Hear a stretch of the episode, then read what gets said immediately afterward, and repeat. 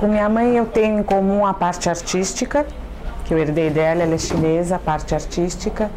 Do meu pai eu puxei a parte mais racional, mais objetiva.